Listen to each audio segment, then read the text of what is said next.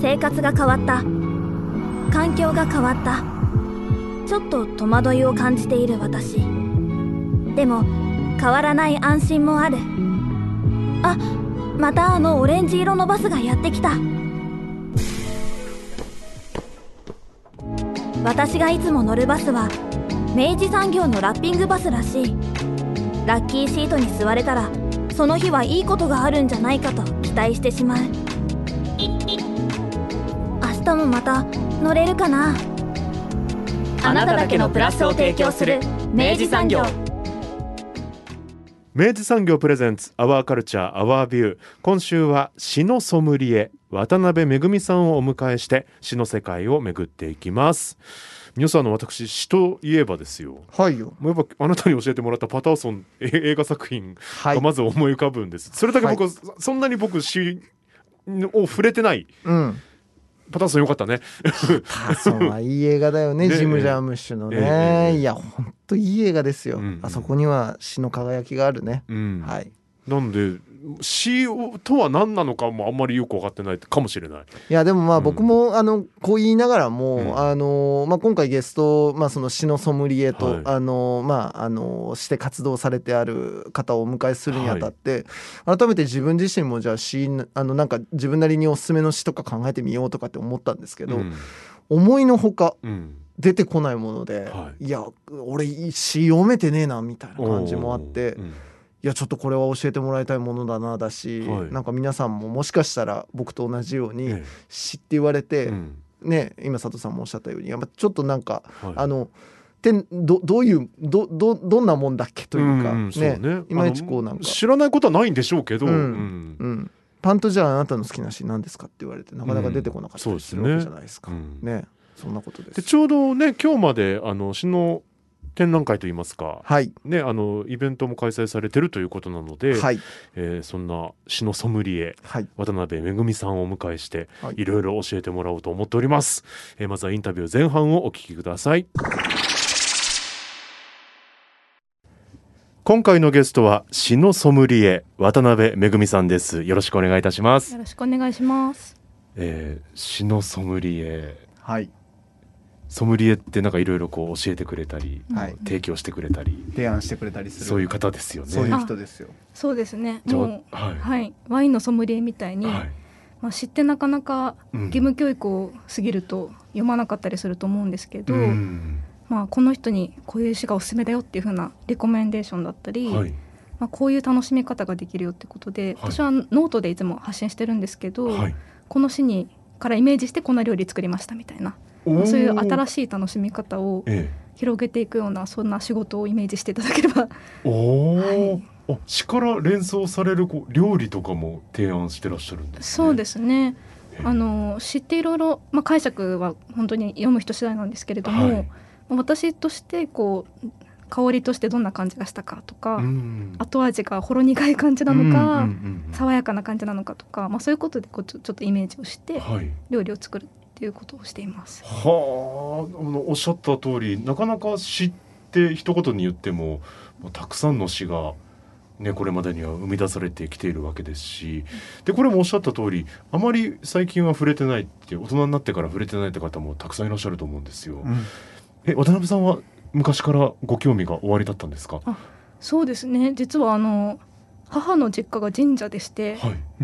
まあ、そういうこう美しい言葉っていうのにはもう子供の頃から割と興味があったっていうその素地はあるんですけど、は具体的に好きになったのは小学校1年生に上がった時に学校からあの窓道夫さんが監修した音読誌を配られてそれがあの、まあ、谷川俊太郎さんとかはあの萩原作太郎さんとか、はい。そういうあの子供でも楽しめるようなでも美しい詩がたくさんこう載ってるような本が配られて、はい。それがまた絵も美しかったのえでえそれを眺めるのがすごい好きだったんですね。まあ、その頃からなので結構詩のことはずっと好きですね。音読集僕もらったことない。いい自治体にお住まいだったんです。いいね。いいエリアだったのかもしれないう。ん。じゃあもうその渡辺さんの中ではそのもう一旦死から離れた時期とかもなくもう常にそばに。ああそうですね。もう高校の時とか中学生の時もよく読んでたし、はい。あの大学も詩を研究するために、まあ、学部とかはい。専攻とか選んでうん。大学院まで進学してえ実は詩の研究者にもうなろうとしてえはいはいはたんですよね。いはい。ただなんかこう同時にこう詩を研究してはい。論文書いてっても、うん。なんというかちょっと閉塞感というかうん。社会が良くなっていかないような感じがするなみたいなおことがあって、はい。それがちょうど大学3年生の時に2011年で、大震災が起こって、うん。うんその時にあの谷川俊太郎さんの詩が新聞にドーンと載ったことがあったんですよ。はい。でその頃ってやっぱりこうニュースとかも本当に何を信じていいのか分かんないような時期だったり広告とかも一気にこう静まり返って、うん。あのん何をどんな言葉を言っているのか分からないみたいな、そういった時にやっぱ詩があることでうん。どんだけこう心が癒されるんだろうっていうことに結構やっぱ心を打たれて、うん。やっぱ社会に詩は必要なんじゃないかみたいなことをちょっと考え始め、うんそうなったら研究しててもしょうがないなということで、うん。一旦ちょっと会社会社に入ろうと思って、はい。その後まあ教育系の出版会社に入りまして、はい。あのまあ、高校生向けの進路とかうん。小論文とか死亡理由みたいなそういったところの、まあ、教材を作るような仕事をしてたんですね。うん。でその時にやっぱりかなり忙しかったし、うん。ものすごくロジカルな言葉しか使えないような、うんうん。そういう息苦しさを感じた時にまた死に戻また戻ってきたというか、ううん。んまた忙しいから小説とかもなかなか読めない時うん。に知ってこうどこから開いてもいいしどこで閉じてもいいので、うんうんいいなと思ってうんうんあとその仕事のことで頭がいっぱいになってしまう時にちょっとリセットみたいな感じで詩を読んだりしてあやっぱ詩いいなと思ってでうん東京の東京で働いてたんですけど、はい。新橋っていうあのまあよくサラリーマンの方が、はいはい。ねインタビューするされるようなところえで、花金に詩を読もうっていうあの会を始め、まあ、勝手に始めまして、はい。会社員時代の時に、その時にも詩のソムリエで名乗ったんですね。ちょっとキャッチーかなと思って、えでそれでそういう会を続けてえはい。で、えっと、去年に会社を辞めまして、はい。独立して詩のソムリエとして頑張っていこうっていう。そそんなま感じでございます。あご自身も要所要所でと言いますかもう何度も死に助けられてるそうですね。時があったんですね。そうですね。まさに。うーん。えちょっと渡辺さんがおっしゃる詩の定義って何なのかなってちょっと今思ったんです。おなるほど。な何詩って何ですかみたいな。お何を知って言うんですかっていう。うんあばな漠然としては多分皆さんの中にあると思うんですよ、でもなんかこうどの形態とかなんかあるのかなと思ってなるほど、うん。なるほど。あーなるほど。それすごい難しい質問ですよね。なんかこう、まあ、知ってね定義すすることがすごく難しいんですけうんうんうんどなんかある方はあの言葉と言葉ではないものでできてるって言っていて。おお、うん。なんかこう言葉にできないものを言葉で無理やり表してるじゃないですか。うんうんうんだからものすごく行間とかうん。余白みたいなものがあって、うん。まあ、そういう芸術だみたいなことを言ってる人がいてなんかそれが結構しっくりきてはいますよね。本当にいろんなあもう世界中の人たちが詩のことを定義してるんですけどどれもなんかよくわかんないです。よね。そうですよね、確かに。まあなんか言葉を使ってるんですけど、うん。その受け取り方が人によって違うっていうのはすごい詩の面白さなのかなって思ったりもしてるんですけど、うん。そうですね。また多分その同じ詩でもその時こう見る人の読む人のコンディションによってまたちょっとずつ違ってくるのかななんて。そうですね。うん。なんかこう10代の時にすごくハマってた詩が30代になるとうわっとかし、うん。逆になんかこう10代の時に全然いいと思わなかった詩が今になってすごいしみるとかももちろんありますし、うん。あと私あの詩のワークショップをよくやってて、はい。あのし一つの詩をみんなでこうああだこうだいって読むっていうのをやってるんですけど、はい。その時にお子さんから70代までこううん。結構幅がある中で読んだりすると、やっはいぱお子さんがこうふっと鋭いことも言ったりもしてくれるし、うんうん。逆にまあこの人生のねいろんな経験をされた方にとって、うん。やっぱこういう見方ができるんだっていうこともあの教えてもらったりとか、やっぱり詩ってこう一人で読んだり書いたりするみたいなイメージがあると思うんですけど、うん。それを外した時にものすごく多様なこう楽しみ方ができるなと思っていて、なんかそういうこう恥ずかしいものとか苦しいものとかではなくて、はい。もう楽しめるみんなが楽しめるものにちょっと変えていきたいなっていうのが私の野望と言いますかソムリエとしての ソムリエとして、うん使命だと。そうですね、まあ、はあ。ワインとかもねそうだと思うんですよこう敷居が高いものをいくらこうやってこうこうやって和食とも合うよとか、うん。なんかそういうこう楽しみ方を広げるみたいな人がいないと確かにやっ。ぱりどんどんせっかくの素晴らしい詩もなくなってしまうと言いますか、うんうんうん今のお話聞いてると割とこうなんだろうなあの僕らが今番組でずっと扱っているやっぱその美術みたいなもの、うん。芸術みたいな、アートと言われるようなものたちと、うん。割とこうたしなみ方が似ている感じはあって、要は見る人によって全く感じ方が違うしみんな興味はありそうなんだけどなんかどうやって手つけていいか分かんないみたいなのがあって、でその時に、まあ、よくあの美術の話でもよく出てくるんですけどあのなんか正解みたいな、うん。その読み方とか見方みたいなのがあるんじゃないかとみんな行くじゃないですか。なんですがこれ詩のソムリエにあえて聞くんですが、はい。これ正解の読み方とかってあったりするんですか？詩って。ないです。ないです。うん。ないです、うんいうことですよ、やっぱりそうですね。もちろん、うん。例えばこう音節に注意して読むとこんなことが面白いねとか、うんうん。時代背景したらより面白いねみたいなことはもちろんありますけれども、やっうん。ぱり正解はないものなので、うんあと結構私ワークショップの時にしつこく言うのが、うん。知ってこう美しいもの良いものっていうふうに思わなくていいですよみたいな。るほど、うな、んもう読んでうん。もちろん好き好きなので、うん。気持ち悪い詩もあるし よくわかんないって詩もあるし不気味だとか、うん。眠くなるとかもいろいろあるけどそれも全部いいいいですよみたいなうん。ことは結構言っていて、うん。なんかこう詩を苦手なんですみたいなことよく言われるんですけど、うん。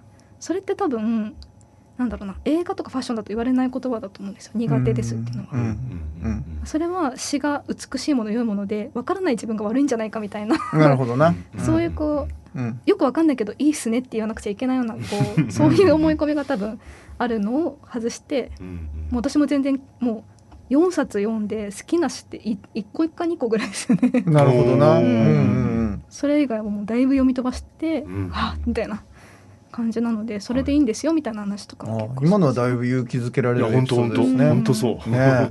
なんかねやっぱりねもうなんか萩原作太郎大先生のなんか詩集なんか手元に置かれた日にはさそう。いややっぱこれはさすがにみんな知ってるわけだしちょっといいねえ。ちょっと一個気気の利いた感想の一つでもうん。言わねばみたいになるわけじゃないですか、でもまあ乗れないもんは乗れないし。乗れないしうん。ねだからその乗れないもんが多くてももうしょうがねえっていう話なんですよね。うんもちろんもちろん。うんそれはすごい思いますね。やっぱうん。洋服とかもそうじゃないですか。洋服好きって言ってもこのブランドのこれは好きとか、うん。ね、そういうもんなんで。全然つまみ食ピンポイントでいいんだな。そうそうそうつまみ食いして、今日はこれが好きだなとか、うんうんうん。今日はこの気持ちにこれぴったりくるとかそんな感じでうん。いいと思うんですよね。なんかまだお話しし始めてそんなに時間経ってないですけどなんかうん。すごくすでにもうちょっと楽な気持ち やった。ーソムリエにより。早速もうね肩の荷が少しずつ折り始めて。これまでのこう、まあ、いろんなそのワークショップなり、はい。えーその朗読会みたいなものなりいろいろ活動されてたと思うんですけど、うんうん。まあ、参加者の方もその皆さん最初からそんなにお好きな方ばかりではないわけですよね。そうですね。やっぱ最初は皆さん緊張した顔でいらっしゃるんですよね。はいはいでよくそれをほぐすためにあの50音表をお見せして、ひらがなをお見せして、はい。どのひらがな好きですかとかどのひらがなと付き合いたいですかとか。おいおいおいおいこれはなかなかの問いかけやでこれは。そうなんですよ、うなんかそうこうひらがなって普段触れてるけど、しみじみはあんま、まあ、お子さんがね、うん。すあの小さい方とかだったら、はトイレとかにねお風呂とかに貼ってるかもしれないですけどうんうん。大人ってしみじみ見ることあんまないので、ないですねそれ見ていただいて聞いていくと例えば音に注目して好きっていう人もいたり、うんうんこの「ル」のこうこうくるんってしたところが好きみたいな なるほど。そういうシェイプとか、うん。なんか「ひ」ひっていうひらがなの真ん中でハンモックみたいに眠りたいみたいな。おおなるほど。なんかそういう感じとうかん「ね」っていうこのこの背中のがなんか猫の背中みたいで好きとか、はいもう本当いろんなこう声が出てくるんですよ。すごいいいですねいいですねいいですねって言って、なんかわかります？みたいな感じでちょっと盛り上げて、もう皆さんも詩を楽しむ心をお持ちですよみたいなことをやってそれからまた朗読したりとか3人1組になって詩を一つ作るとかうん。なんかそういうこう気楽に楽しめるようにいやでも今のワークショップすごい面白いですね。面白いね。そうなんですよ。うん。もういろんな声が出ますからね。そうっすよね。めっちゃマニアックだなって最近思ったのが「うん。あ」っていうのがうん。50音の中のこう視覚にうまく収まってる感じがするから好きみたいなあフェティッシュですね。なかなかフェティッシュですねそれはね。収まりがいいとあーでもわかる気がすうん。るあの四角にねぴったりね、うんあっていうね。重量いっぱいにこうね埋まってる感じね。気持ちいい確かに。そういうのがねいろいろあるんですよ。あそれもうみんな生き生きと喋り出すから、それもそれがもう詩の心ですよみたいな。なるすごい。ほどな人によって違うけど、うんなんかわかる気がするみたいな。そういう感じをちょっとみんなで楽しみましょうみたいなちょっとアイスブレイクして、はいはいはい。それからもうなんか連想して俳句作ったりだとか、うん。なんかこうゲーム的にこう私はなんとかっていうこう私はわかめとか私はしいたけとか、まあ、そういういろんなこう例えをして、うんうん。それから詩を作るとかほうなんかそういう感じでやってますね。面白そう。やってみたい。うん、そうか三人で一つの詩作るのとかっていうのがすごいすごいね。紛糾する可いや能性がある面白い。ですよ。それがですね意外と結構面白くて、はい。前やった時に4歳の男の子、はい。60代50代みたいなす感じのんごいね組み合わせましたね。あっめっちゃてすごい組み手みたいにな。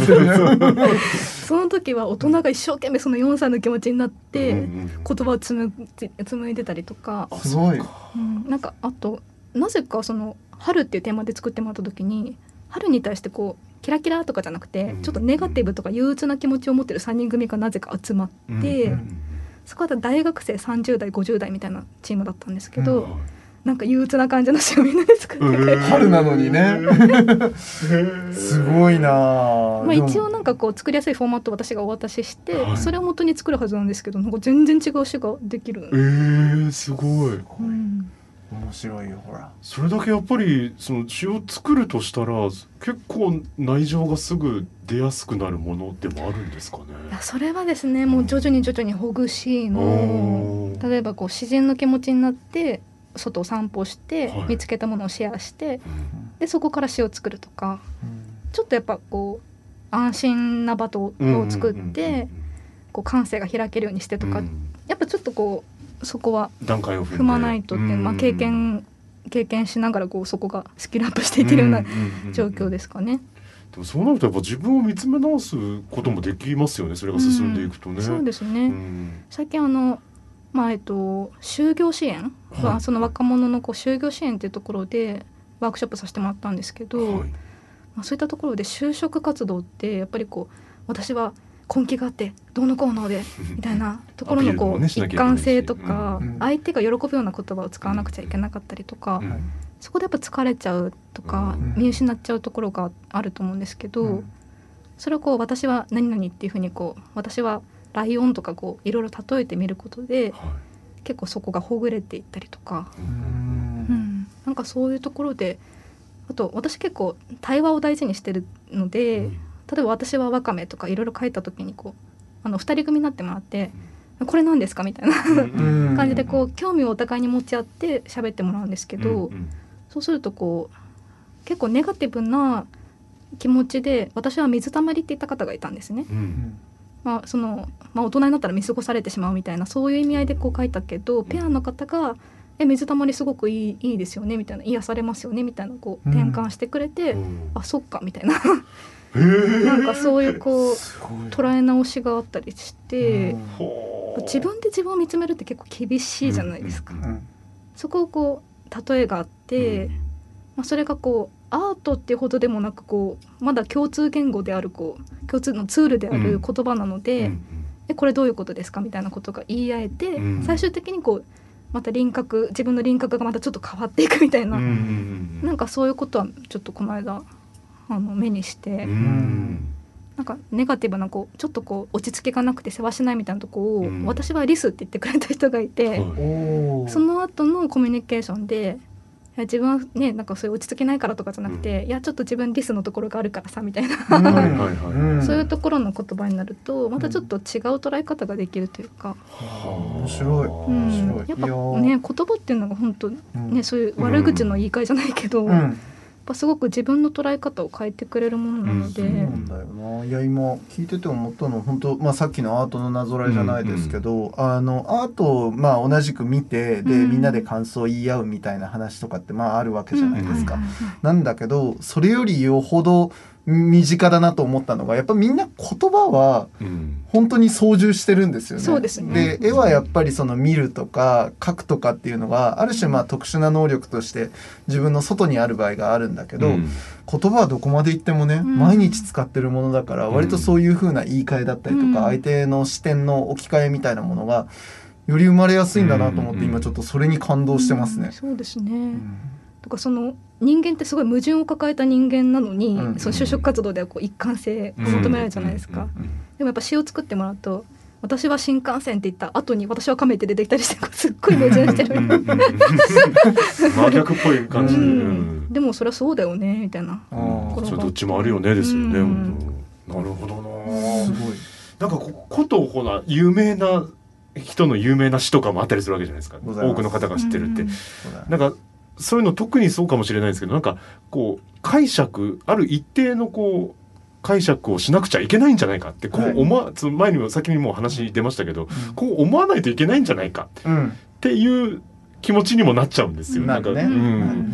これからこれまで受けてきた教育ももしかしたら影響してるのかもしれないですけど、そうですよねどうしてもやっぱ授業という形ではこれはこういうことを言ってるみたいなうんレクチャーもあるわけでね。うん作者の気持ちを気持ち。そうそうそう。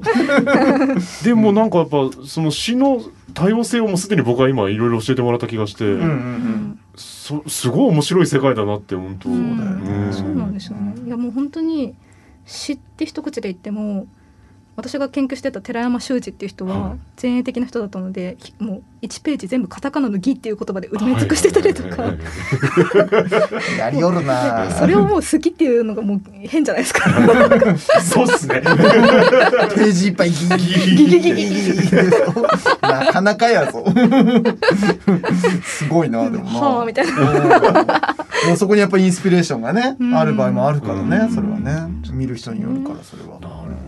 なるほどうんな。ねえごご自身も詩を綴られたりとかっていううのは、ん、まあしないことはないですけあど。そういうこともされるうん。たりもするんですね。そうですね。書きたくなったら書うんくけど、うんうんうんなんか自分としてはやっぱこう昔の面白い詩とか、うん昔の人が一生懸命生きたっていう証がなんか消えずにこう現代人のうんこう生きる力になればいいなみたいなところの方が結構強いので、うんうんなんかこうみんなに知ってほしいっていうことのパッションの方が強いんですなるほどね。な。なるほど。ううんん。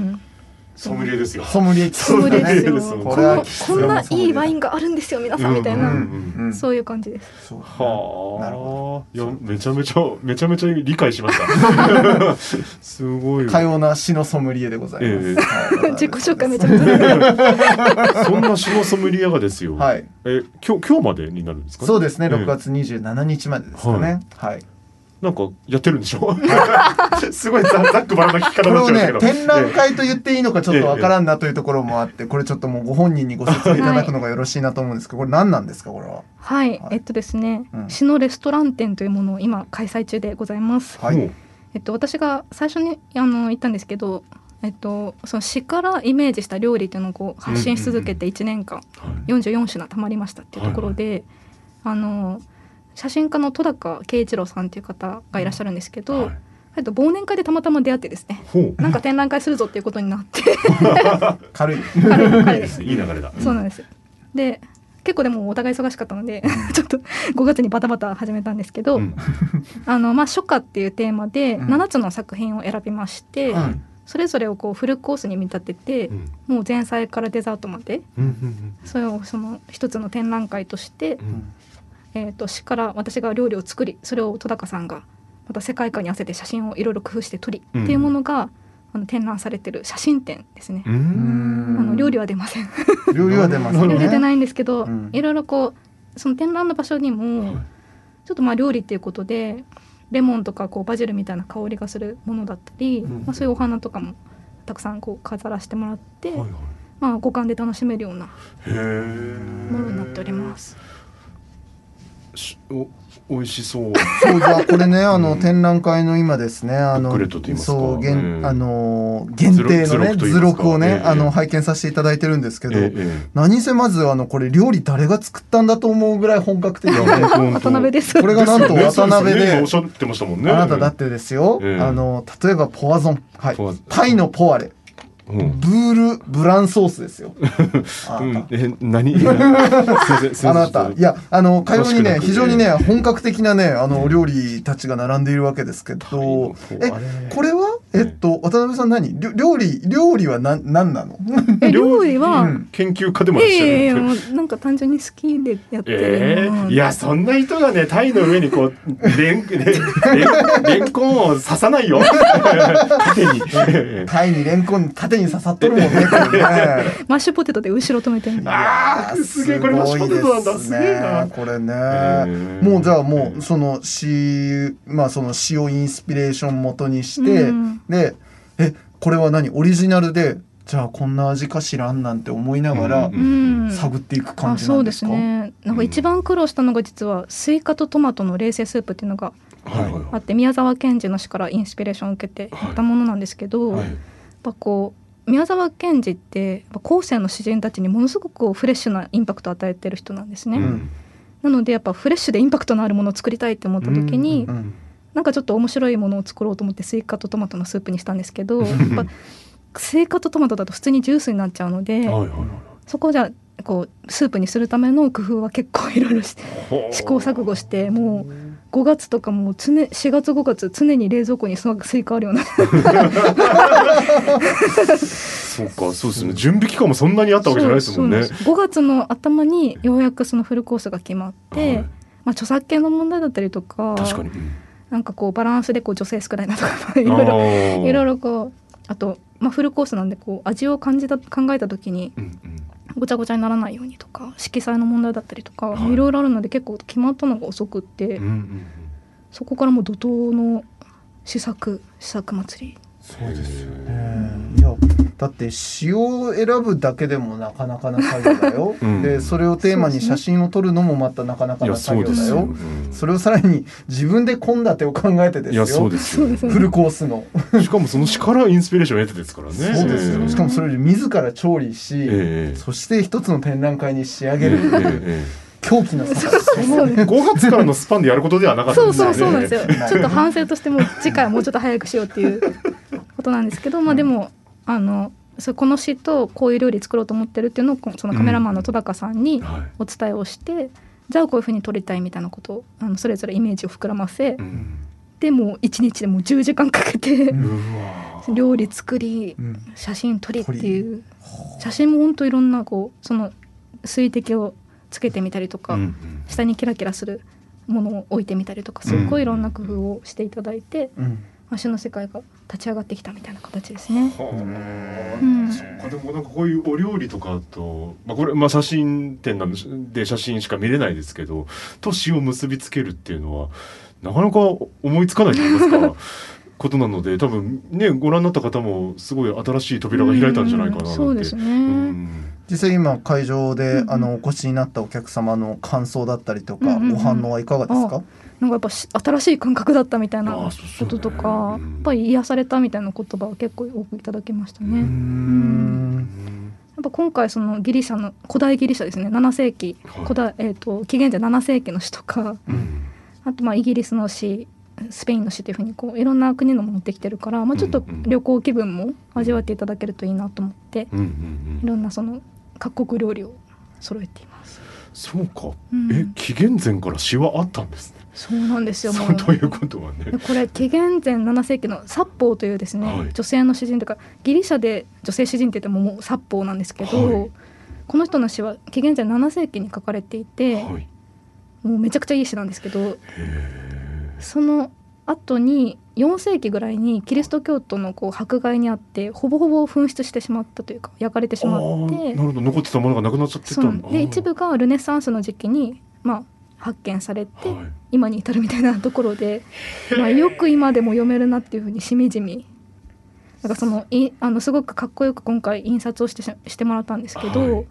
あの印刷所のところで「渡辺さんどうですか?」っていうその仕上がりどうですか？っていうふうに言われた時に「美しい詩ですね」そこっすか？みたいな。詩を詩を先にね堪能してしまうね。悪い癖。美しい。ね、いやでもまあ分かる気はしますね。うん。2600年とか700年前とかっていうことでってことですよね。そうやっぱあるんだね。やっぱうん。どこやっぱ詩は常にあったんだね。そうですね。うんあの八木重吉っていう詩がデザートのはい。はい。詩で出てくるんですけれども、はい。彼の詩もまたこう彼は29歳で結核で亡くなってしまったので、うん。その奥さんがもう詩を防空壕にこう隠してうん。守り抜いて、うん。でかつその富子さんっていう夫人の再婚相手の方がまた八木重吉の詩をいいって言ってくれて、もうめちゃめちゃ懐広いマンでしょ。うん。広いもんだいい男。うん。で、まあ、その歌人の吉野秀夫って人なんですけど、うん。まあ、その人が尽力して今読めてるんですけどそれも1942年とかもう絶対紙ないじゃんみたいなうん。戦戦争中の時にもう紙かき集めて出してみたいなそういう努力があって今私たちの元に届いているっていうことのなんかこう奇跡的なものをですねうん。感じてやっぱ美しい詩だって泣いちゃうわけですいよ。やわかるそれはそうだね、うん。誰かが本当に誰かがちょっとそれをしなかったらもうそうですね。今手元にこれはもう世界にこれはなかったことになるそからね。で宮沢賢治の今や誰でも知ってる「あの雨にも負けず」とかも、うん。詩人の永瀬清子っていう人がうんあの手帳をめくってこれはもういいいいっていうふうに言ってそれで今あ皆さんが知ってるんですよね。それがもうそれたまたまそれがなかったらみんな知らないですよ。へえ世にも出てなかったってことかうんはですね。たった一人の誰かのインスピレーションがそうなんですよ。世界の歴史に残る詩になっていくってそういうねなんですよ。ちょっとこういうことだよ、俺もうこういう話聞くともうほらもうたまんなくなったね。ね。だから今回本当にそのお花屋さんとか印刷所とかも本当いろんな方のお世話になったんですけど、まうん。あそれももちろん感謝はしつつ、もうそういうふうにこう守ってきてくれた、うん。もうその光をこうずっと灯し続けてくれたうん。人たちに本当に感謝したいなっていうのはすごく思いましたね。うん。そんなことに思いを馳せながら食べたい 食べたいね。食べたいですよね。今後の展開としてやっぱり実際に食べさせていただくっていう。振る舞う？そういや実際さっき褒めていただいたけど、うん。やっぱりこう一品一品一生懸命作って予約できるけどそのシェフってすごいなと思って。だってこうタイミングよく、うん。ミスなく美しくこうねもちろんその,、そのねトレーニングはしてるんでしょうけど、えもう今回やっぱすごいな。もう私はもう全然。振る舞うほど振る舞うほどではないので。た。どり着けぬっていうまあ、感じなんかぜひねコロナが明けたらうん。ちょっとワインとか飲みながらね、うん。やっぱり詩を楽しみです。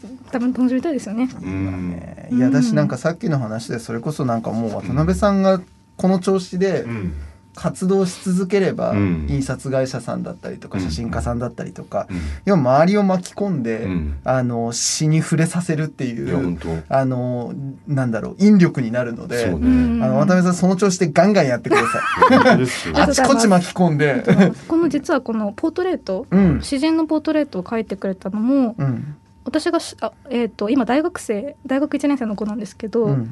彼小学生の頃からすごい知ってて、うん。マニアックな趣味というか、うん。国木田ドップ好きみたいな ちょっとうん。おもろい大学生なのでお願いしたんですけど、やっうんぱすごい詩人のことも調べたり詩を読み込んでくれてうん。こう書いてくれもう思いも込めて書いてくれて詩人の顔もやっぱ面白いなと思って、うん。そういう展覧会とかもできそうとか。いいですね。うん。面白い。すごい。やりたいことはいっぱいあるんですよね。ですね。うん。コラボをいろいろしたいですね。素晴らしい、うん。この展覧会は今どちらでやってるんですか？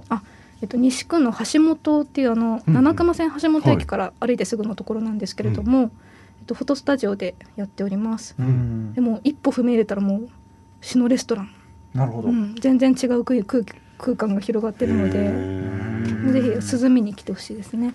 これインターネットで詩のレストランと調べたらきっと出てきますね。これね、はい。そうです。詩のレストラン福岡とかで調べてもらうと、う、うんんうん、出てくると。今日が最終日。はい。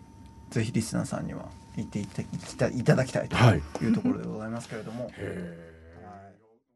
お引っ越しに伴いガス電気を使いたいまたは止めたいとお考えのお客様。お引っ越しが決まったら明治産業へご連絡を。アプリからでもインターネットやお電話からでも24時間いつでもお受け付けいたします。お引っ越しのガス電気のお問い合わせは明治産業までご連絡を。あなただけのプラスを提供する明治産業